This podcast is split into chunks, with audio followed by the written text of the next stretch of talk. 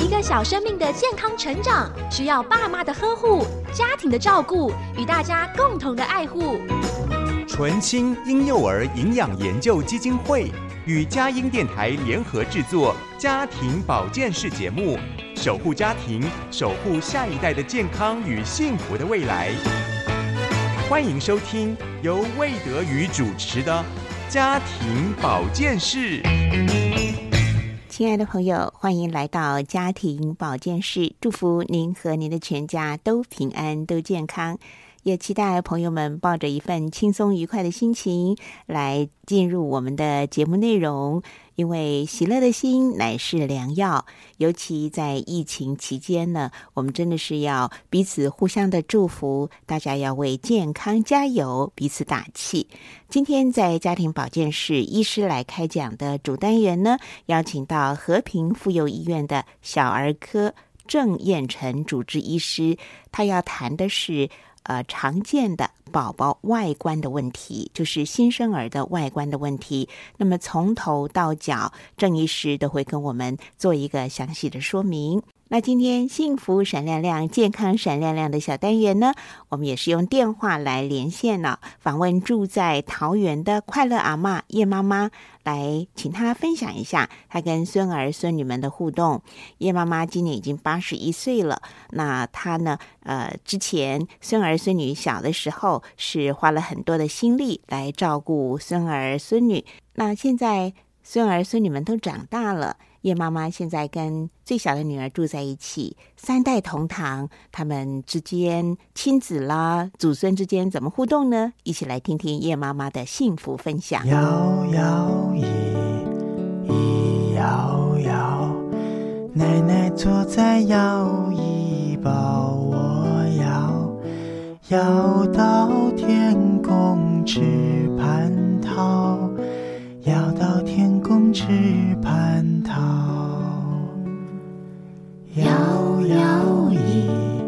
一摇摇，我坐摇椅，奶奶摇，摇到银河大鹊桥，摇到银河大鹊桥，摇摇奶奶左摇椅，我来轻轻摇，摇到北极滑雪橇，摇到北极滑雪橇。摇摇椅，一摇摇，奶奶睡着了，小猫小狗别乱跳。咱们走路要轻巧。你看，奶奶还在梦里微微笑。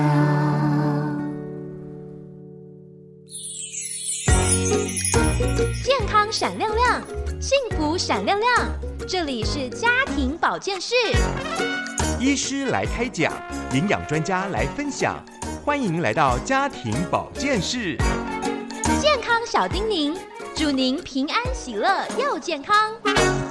亲爱的朋友，欢迎来到家庭保健室，健康闪亮亮，幸福闪亮亮小单元。今天呢，我们透过了赖电话专访，在桃园的叶妈妈，听听啊她的生活点滴。啊，叶妈妈呢，她现在是跟她的小女儿一家同住哈啊，那么三代同堂啊，呃，会是怎样的一种相处呢？我们也很好奇。好，非常欢迎在线上的叶妈妈。叶妈妈你好，你好，主持人你好，大家好。是叶妈妈，呃，你现在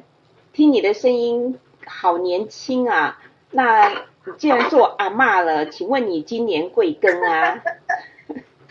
今年八十一了。哇，听这个声音呢，就非常的有活力哈。那呃，您现在哈？很多的时间是跟小女儿一家同住嘛，那三代同堂哦，谈一谈这个生活上面相处啊，你自己诶一些点滴啊，你有没有琢磨出来一些诶互动的方式是诶渐渐累积的一个还不错的生活心得呢？你要说活到老学到老，一点都没有错。我这样一路走来，今年八十一了，我也还在学习，要怎么样子过好日子。尤其是现在跟女儿一家住，一家的人住，那我更要跟一直跟他们磨合。当然，磨合当中，我们是不要增加年轻人的麻烦嘛，对不对？那但是呢，呃，我也不想像以前的时候，我们做妈妈的时候，我们是可以是一家之主，什么事情都我们说了算，我们决定，对不对？嗯，对，这样子，这样就责任还蛮重的。好，那我现在跟他们住了以后，我就想说，我转换一下，不是说有妈妈的小呃的的小孩最最宝贝吗？对不对？对，所以我就转换一下，想说我也要来享受一下，我做他的小孩，哦，让我女儿孙得做妈妈，我来做他的小孩，嗯哼，我也要享受那种饭来张口，享受一下这种生活。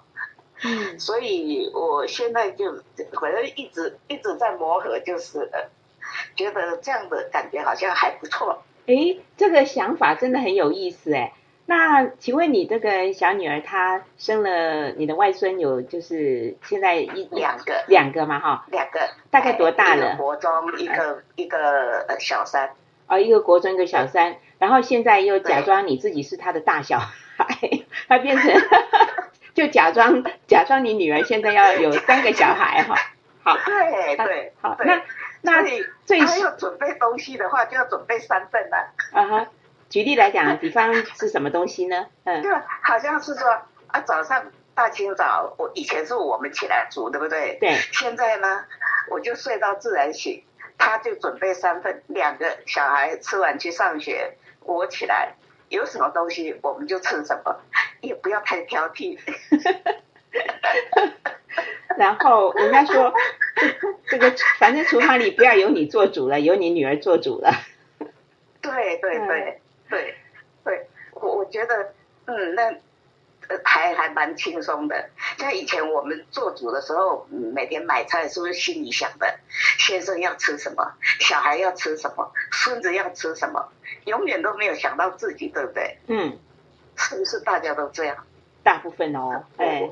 大部分都是这样，对不？对都没有想到自自己要吃什么。那我现在我换成我是他的小孩，我要吃什么？因为像女儿每天要她要去上学，哎，她要上课嘛，好，要教书，她就会会一些。妈，你今天要吃什么？然后我就可以开菜单，她可以等她回来的时候顺路买回来啊，这样子。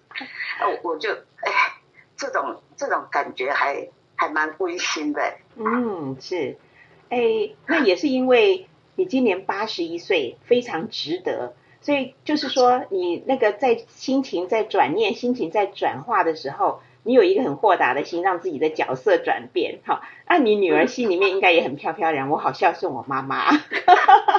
好，那这样子的话，叶妈妈，你的任务哈，就是要把自己的身体照顾好，对不对哈？那你们这个保持三代互动良好，当然一定是心情要保持好嘛。特别是说你嗯跟那个孙子一起住的时候，如果碰到对女儿或者是女婿他们在教育呃他们的孩子的时候，你这个做阿妈的，你会保持什么样的态度呢？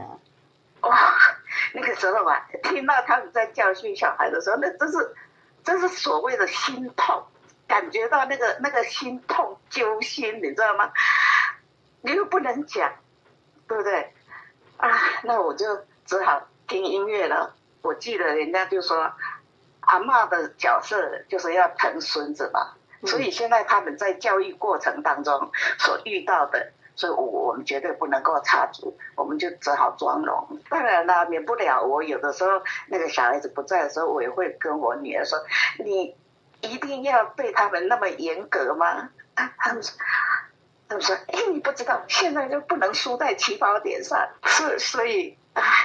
这点是我我目前我自己还还还没有办法释释怀的地方。不过你女儿有没有回答说，在她小的时候，你教育她也很严呐、对 对对，我跟你讲，她就跟我讲，我我说我以前有这样子对你们吗？以前好像我只照顾你们的的三餐哦，好像不会去管你的功课。她说啊，以前我一不听话，你那个什么衣架拿起来就打。他居然说以前你你也是这样子，我无话可说，对我说啊，这个是我的现世报，没办法。你很幽默啦，叶妈妈，就是说做爸爸妈妈的角色跟做阿阿公阿妈的角色就就不一样的啦，对，完全不一样，真嗯的。，对，好，那那他们平常哦，上学的上学，呃，上班的上班，那你平常周间的生活怎么样去做安排啊？周末周日生活怎么安排？就是让自己哈、有自己的空间，然后有一点黏，对，有点黏又不太对黏的这样这样的一种呃生活的方式哈、那跟我们谈一谈好吗？我嗯，我的兴趣还蛮广的啦，也我就是说，如果在家我不出去的话，我有皮革，我可以做皮革，还有编织，还有就是说，哎，种种花哈。那如果要出去，我就礼拜一跟礼拜五这个时间安排，好比跟朋友去喝下午茶啦，或者是打打小牌啦，啊，自己想要去逛街啦。礼拜六日我就绝对都不安排，一定在家里。在在家里干嘛？随时准备好，人家说要去哪里，你就跟着走，也不问去哪里，反正就是跟着走。亲子时间啊，对，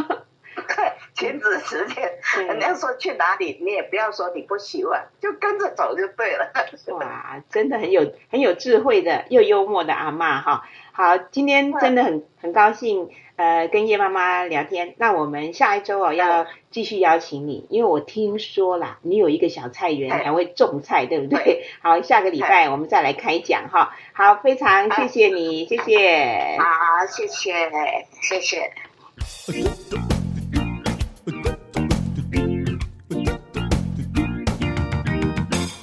我是小小画家，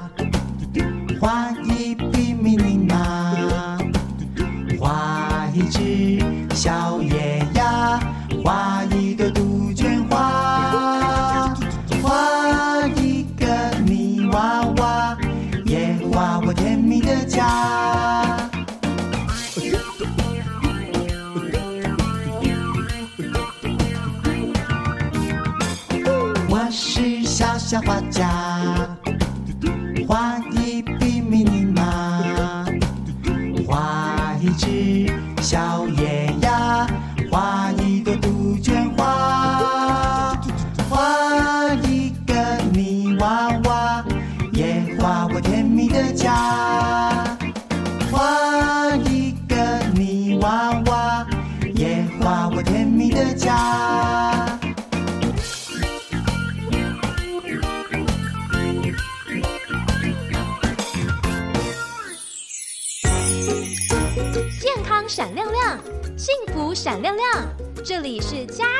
保健室。医师来开讲，营养专家来分享，欢迎来到家庭保健室。健康小叮咛，祝您平安喜乐又健康。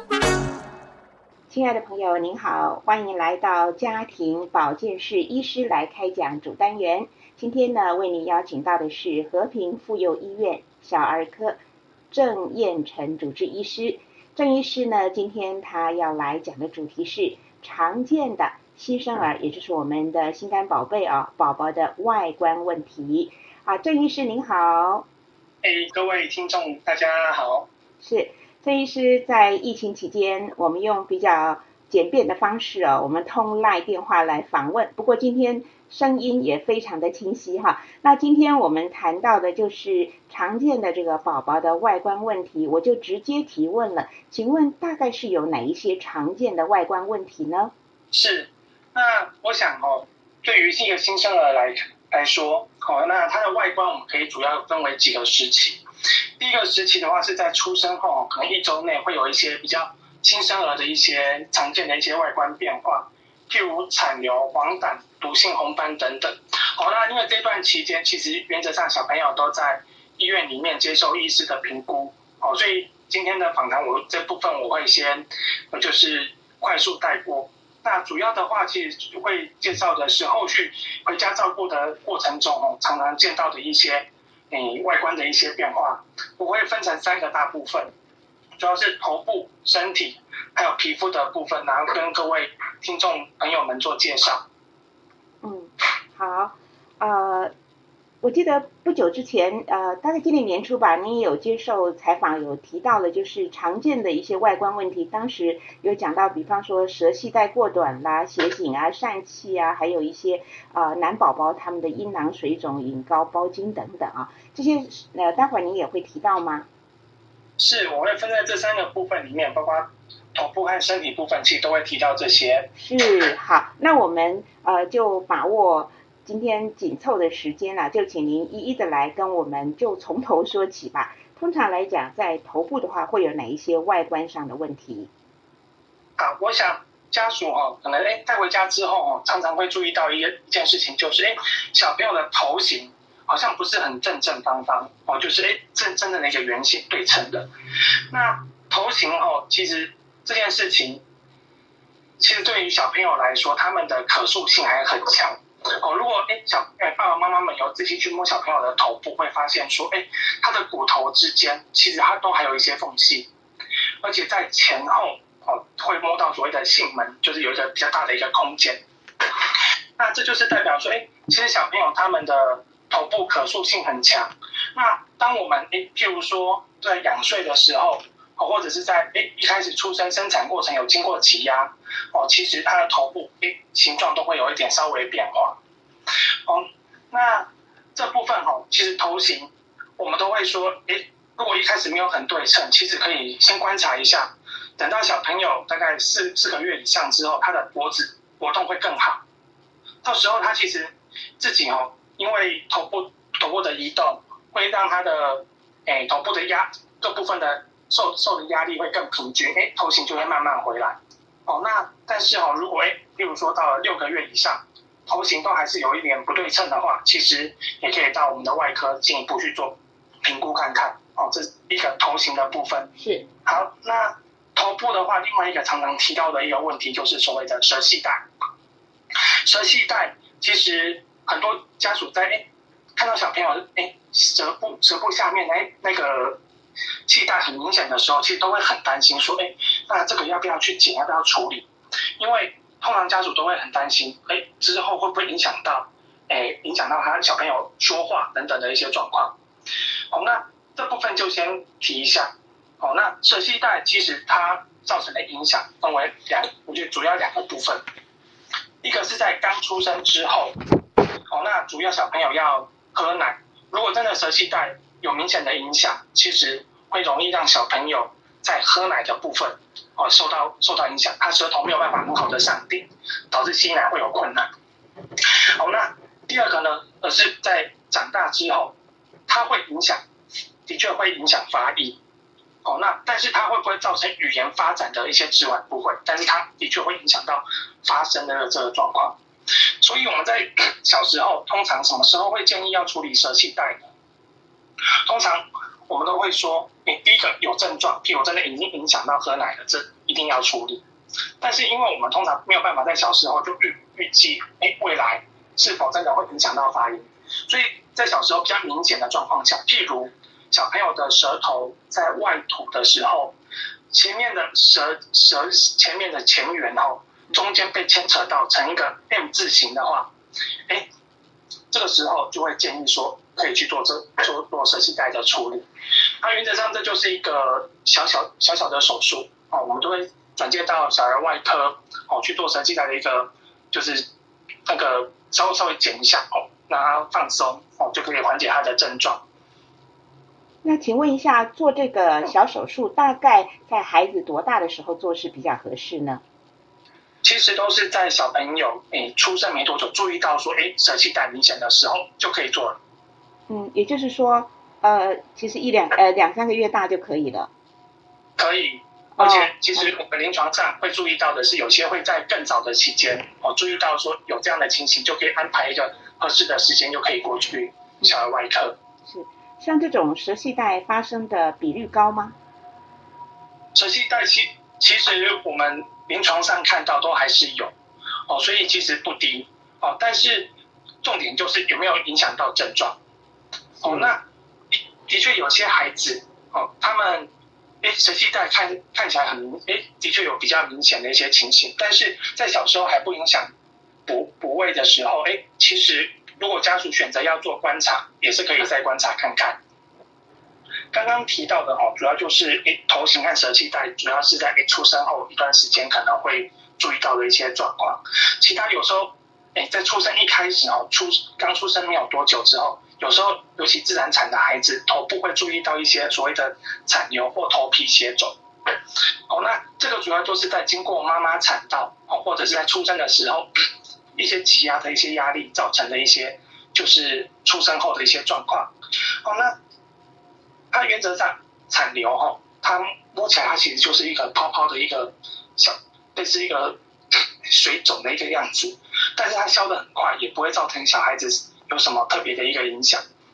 哦，那但是哎，有时候的确摩擦比较厉害的时候，哎，小朋友出来之后，头皮会有一个比较 Q 弹的一个一个一包血肿。哦，那因为它是一个出血，血块哈会花比较长的时间吸收，有时候可能要两三个礼拜。哦，那在血血块吸收的过程中哦，小朋友的后续会提到的黄疸哦，也会比较明显。哦，所以，哎，如果我们注意到有头皮血肿的时候，就要注意一下后续的黄疸的一个产生。好，这是另外一个在新生儿时期比较容易注意到的一个状况。嗯嗯，好，那有关血颈的问题呢？好，再来我们提到就是身体的部分。好，那血颈是一个有时候在差不多一个月小朋友要回健儿门诊打疫苗的时候会注意到的一个状况。哦，那斜颈哦，最最常见的一个一个原原因哦，我们叫做先天性的一个肌肉斜颈，它占了大概九成的以上的一个斜颈的原因。它是怎么造成的？它其实是小朋友在妈妈肚子里面的时候，因为一些姿势异常的关系，哦，牵扯到脖子的有两条很重要影响转动的一个肌肉，哦，我们叫做胸锁乳突肌，它左右各一条是对称，影响到这两条肌肉。哦，那影响到的时候，哎，这个肌肉会受伤。哦，在胎内因为太紧，它受伤了之后，哎，会有一些纤维化会慢慢产生。哦，所以他在一开始出生的时候，哎，可能症状还不明显，有时候到了快一个月，哎，反而这纤维到纤维化更厉害，让他的斜颈会更明显。那治疗上面呢，血颈哦，一开始我们都会用保守的一些方式去做处理。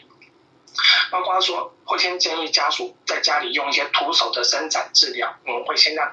爸妈学习怎么去做一些伸张的一些动作。但是如果效果还是不是很好的时候，就会进一步建议家属要把小朋友带到，嗯，就是我们复健科哦，去进一步做评估，做一些物理治疗。但是如果效果仍然是不不佳呢，我们就会考虑说，哎，会不会是其他原因导致的斜颈？在比较小的孩子，哎，我们就会去评估小朋友颈椎的状况是不是正常的一个结构。在比较大的孩子呢，我们可能就会考虑说，哎，他会不会有一些斜视的一些问题或眼睛的问题，让他的头部哎这样的去摆哎摆成一种就是斜颈的一个姿势。我们先访谈到这里，进一段儿歌音乐，待会儿再继续的请教郑燕陈医师。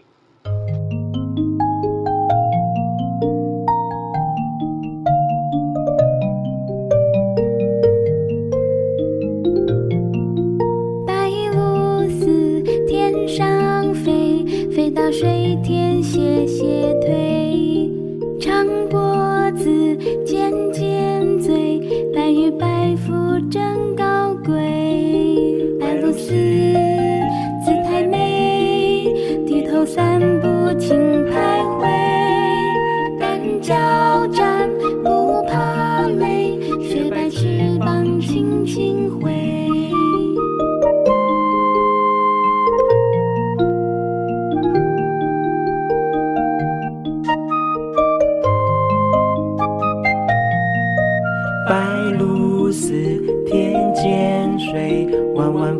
是深深推，太阳照，微风吹，不知午饭吃了没？白鹭鸶姿态美，低头散步轻徘徊，胆儿交战不怕累，雪白翅膀轻轻挥。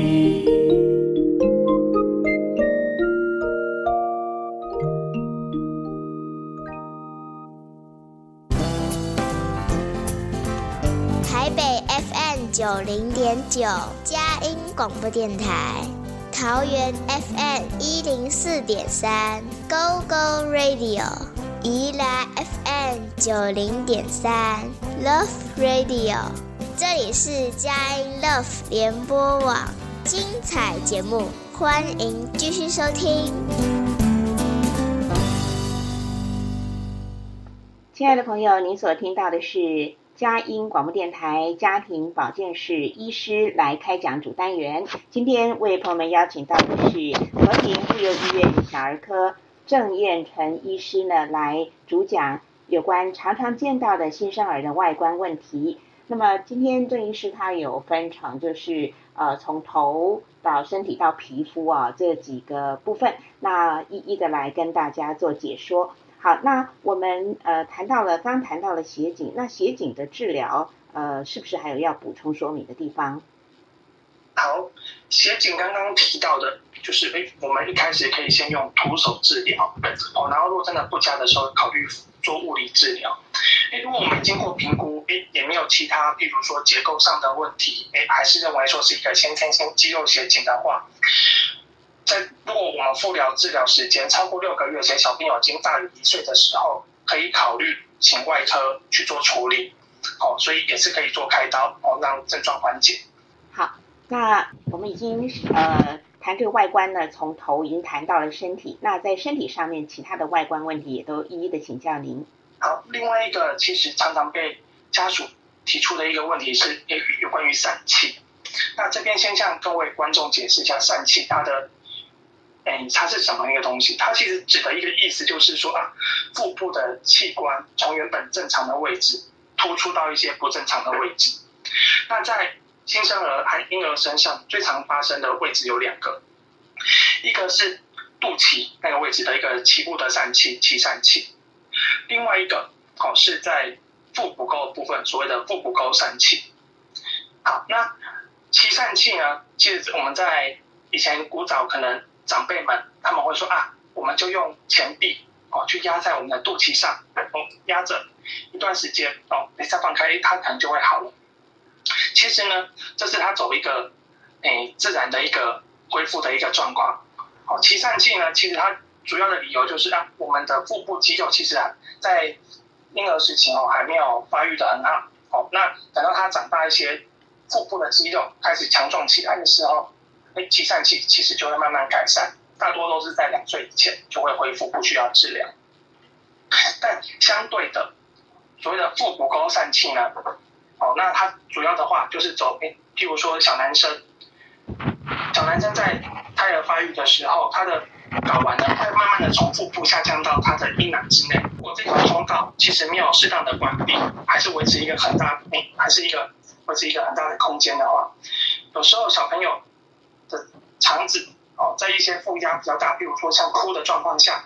哦，他的肠子就有机会会借由这个通道到的会阴部阴囊那个地方去，这就是所谓的腹股沟疝气。那腹股沟疝气，它跟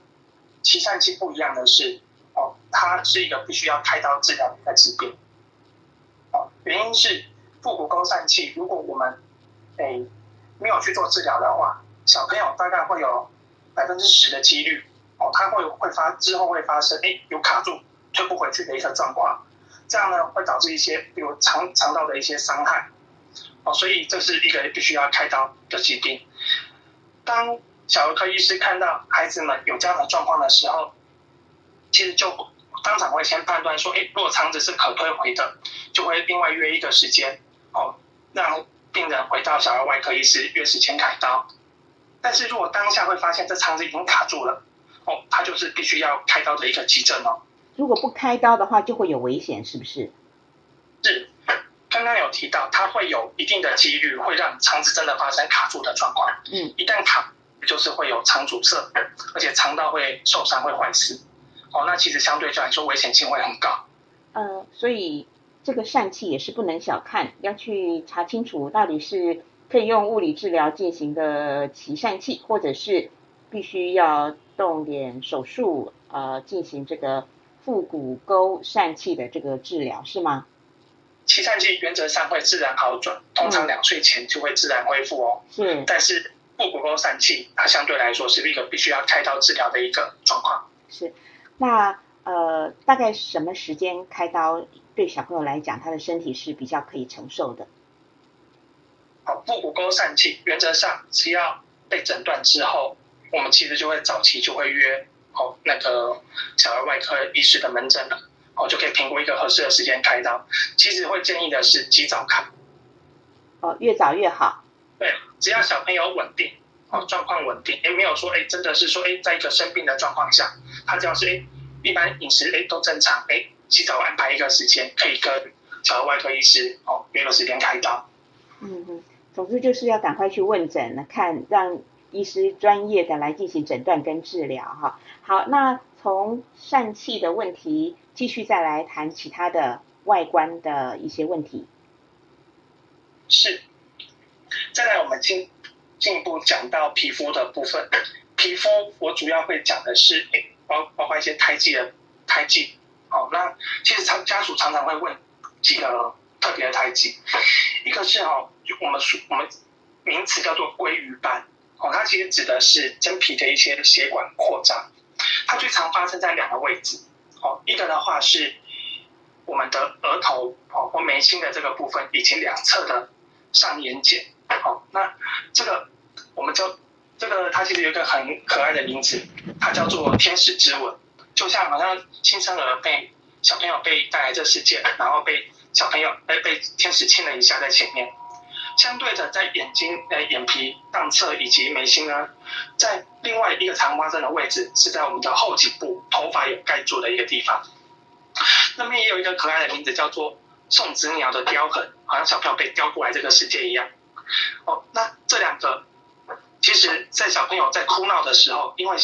眼那个那种血管扩张会更明显，所以它会红得更厉害。冷静之后，它就会开始变变得不明显。那这个胎记呢？其实没有什么关系，它其实随着时间会越来越干掉。在前侧就是两眼两眼皮以及眉心的这个鲑鱼斑呢，通常哦在两岁前都会消失，而在后颈部的哦大概大概会有一半的可能会终身存在，但是因为它在头发里面哦，所以原则上也不会影响到外观哦，所以看到鲑鱼斑我们不会特别去做什么处理。呃，相对的来说。另外一个常常常也是家属会注意到的，叫做血管瘤。血管瘤和鲑鱼斑不太一样的是，它其实是一些血管的一些异常增生，哦，一些异常增生。那通常在它会发生的一些哦，就是出来之后，它其实和血管瘤和那个鲑鱼斑不太一样的地方，是它在一岁前还会逐渐的扩大。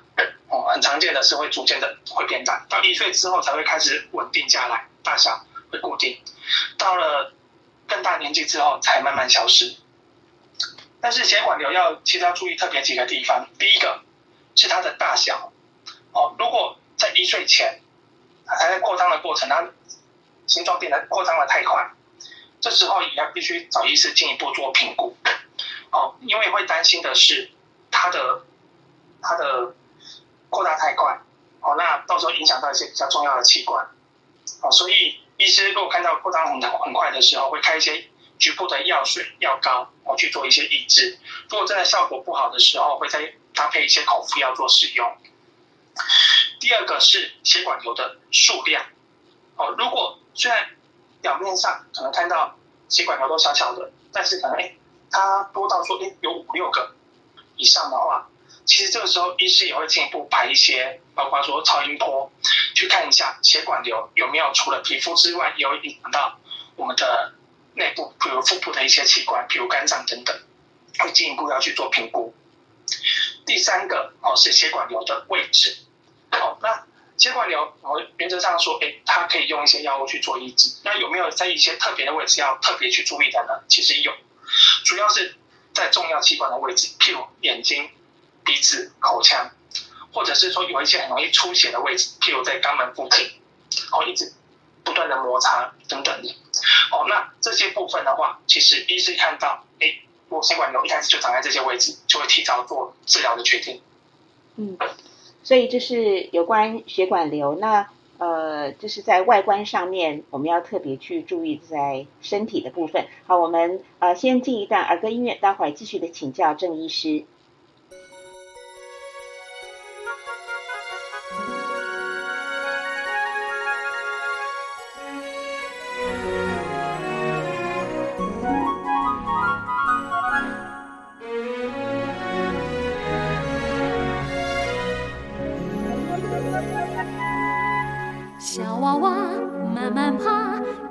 什么都想拿，嘻嘻嘻，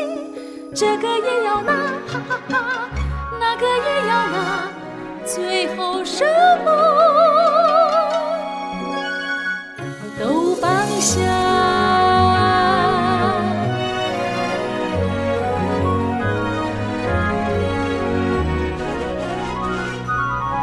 小娃娃慢慢爬，看到什么都，只要爸爸，哈哈哈，我只要妈妈，最后一起抱着他。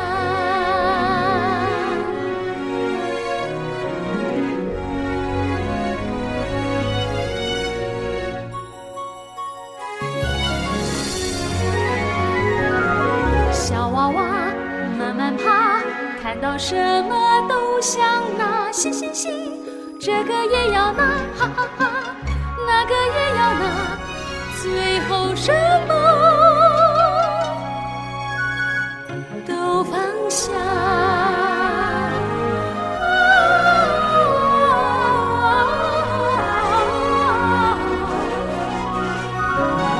小娃娃慢慢爬，看到什么都要抓，嘻嘻嘻，我只要爸爸，哈哈哈，我只要妈妈，最后一起抱着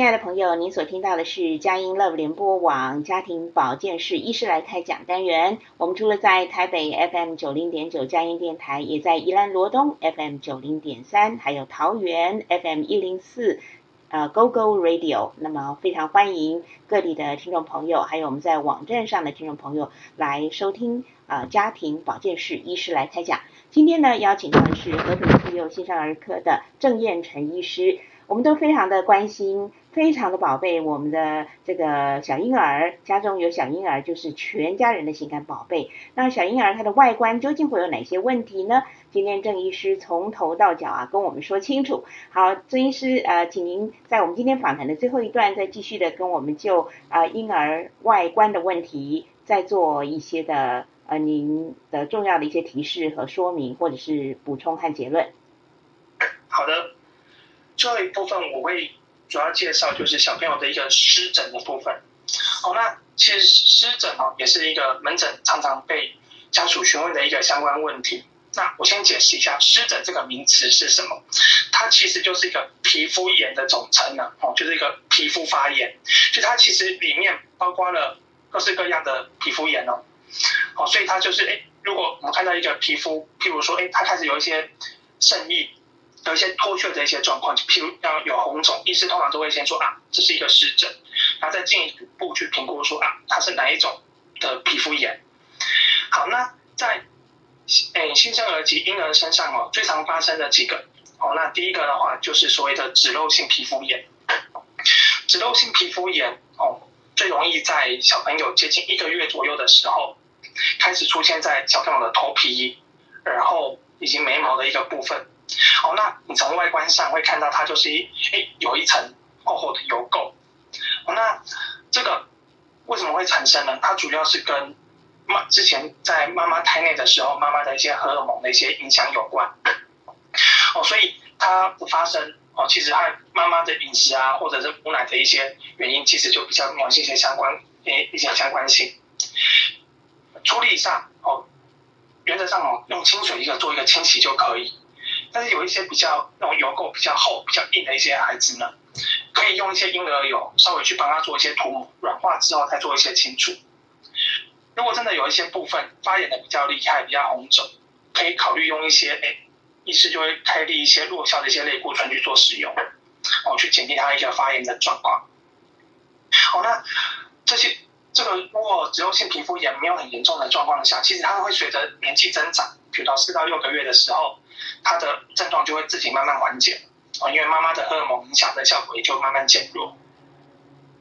另外常见的哦，有所谓的接触性皮肤炎，那有两个俗称，一个叫做口水疹，一个叫做尿布疹。哦，那我们先介绍一下口水疹。口水疹它其实是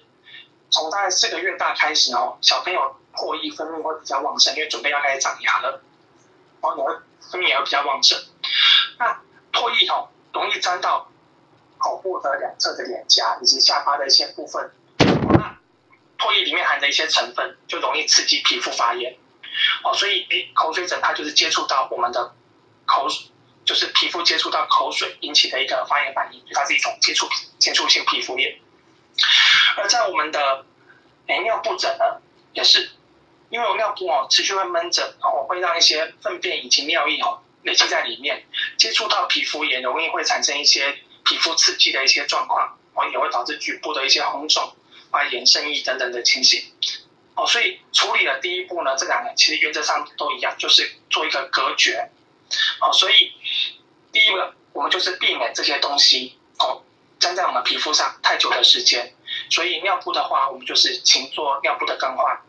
口水的部分就是诶，多一沾到，我们就快速的先把它做一些清洁，哦，避免长时间的接触。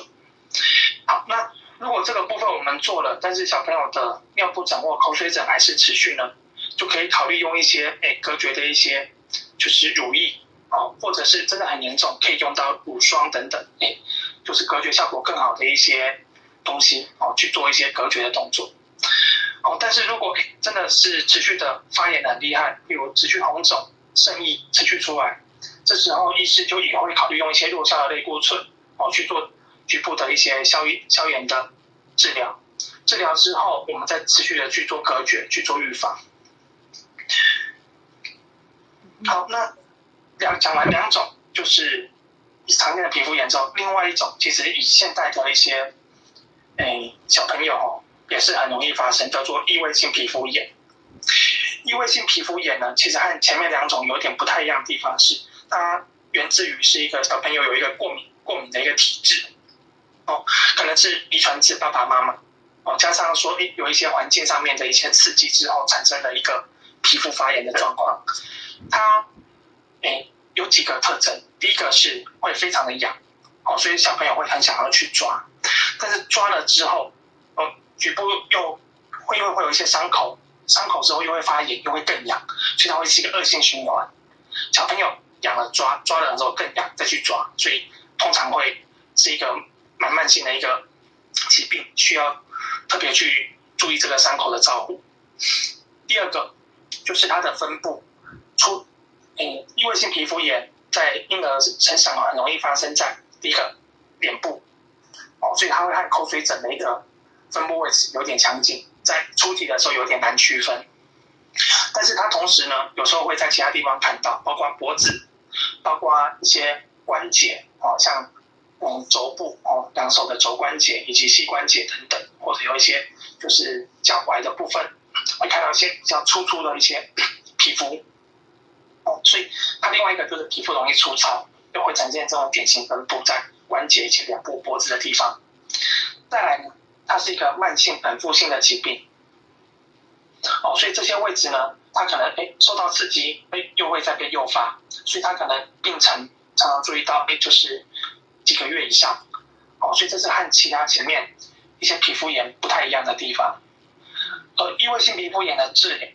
哦，又是属于要第一个，我们皮肤平常平时就要做保养，哦，避免说，哎，这些皮肤有一些就是干干燥的一些状况，因为他的皮肤其实比较脆弱，刚一干燥，哦，小朋友其实就会更容易觉得不舒服，觉得痒，去抓，就像刚刚的恶性循环就会继续产生，所以平常皮肤就要做一些保养。哎，那真的比较严重的时候，就建议要请哎小小儿的专科医师定期要做追踪，做药物的治疗。那今天我们的访问时间其实很快到尾声，不晓得郑医师还有没有什么很重要的要来做一些补充或结论？哦，其实小朋友，其实小朋友哦，在疫情期间，很多家长哦都很担心说哦，带小朋友来医院接受健儿门诊注射疫苗。哦，那是一件很危险的事情，所以其实在这段时间哦，我们的健儿门诊诶数量的确也少很多。但是这边跟各位家长说一下，其实其实健儿门诊对小朋友来说是一个很重要的门诊。哦，它不包括说哦打疫苗之外哦，另外也是医师把握这些重要的时间点，评估小朋友生长发展以及外观上是否有什么特别的异异样的一个状况。所以只要诶小朋友不如果没有什么特别的一些情形的话，都还是建议家家长哦，准时带小朋友来我们的健儿门诊做评估哦。是，好，今天非常谢谢郑燕陈医师呢，跟我们做了呃新生儿外观常见的一些问题和状况，从头到脚非常清楚的把很重要的一些。呃，状况呢跟我们说，而且也提醒家长怎么样去进行治疗啊。非常谢谢郑医师非常专业的一个分享，同时也是在疫情期间，仍然不要忘记要带小朋友按期的去做健儿门诊哈。好，非常谢谢郑燕成医师，感谢您，谢谢。谢谢大家，谢谢。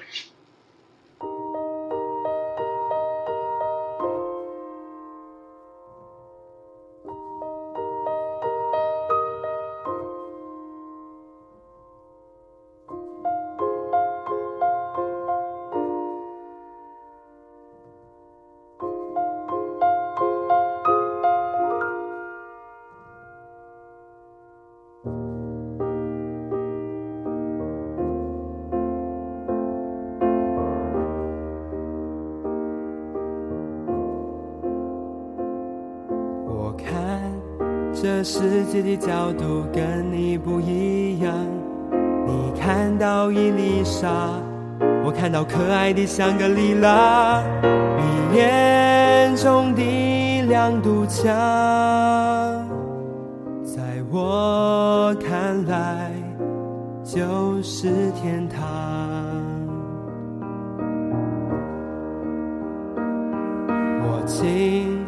图形式的方式跟你不一样，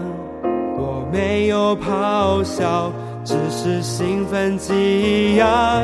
听你的歌声婉转，听你的琴声悠扬，想象你我的叹息。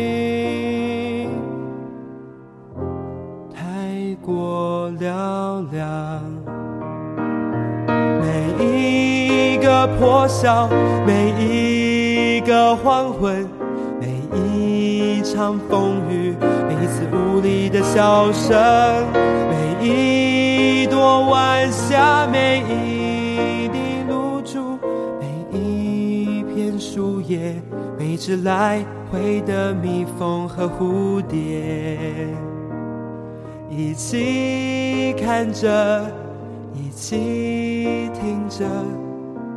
起想着，一起。谢谢你给我一个家，谢谢你包容我的不一样。你说我是你欢笑的泉源。我一生陪你快乐成长，我对谢，跟你对我的爱，